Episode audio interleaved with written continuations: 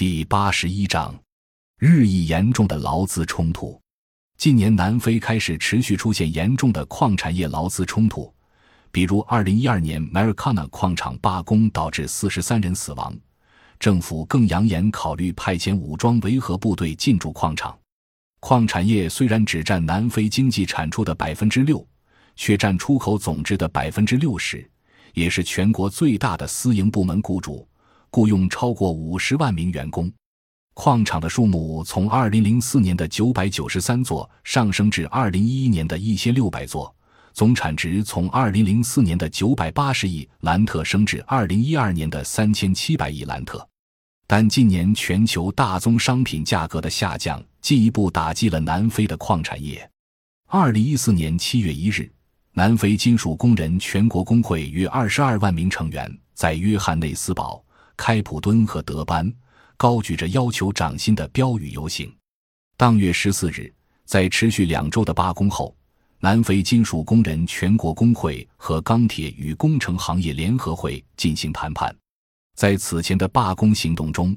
南非金属工人全国工会曾提出涨薪百分之十五的要求，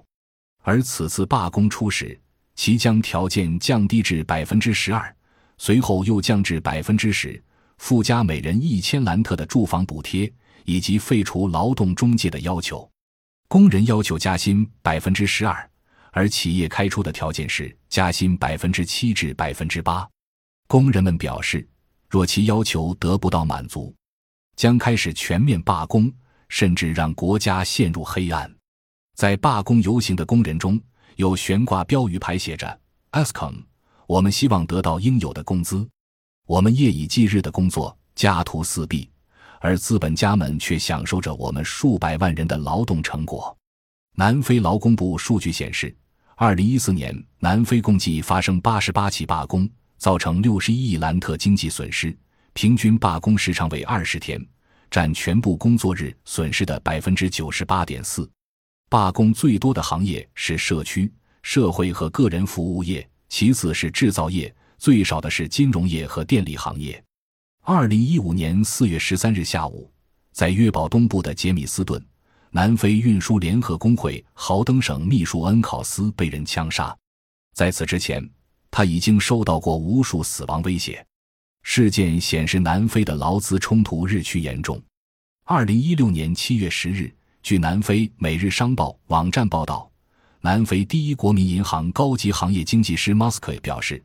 南非罢工活动势头再起，矿工和建筑工人联盟协会再次提出博业工人应保证有一点二五万兰特基本月薪的要求，而南非金属工人联盟宣布和汽车零售组织存在纠纷。感谢您的收听，本集已经播讲完毕。喜欢请订阅专辑，关注主播主页，更多精彩内容等着你。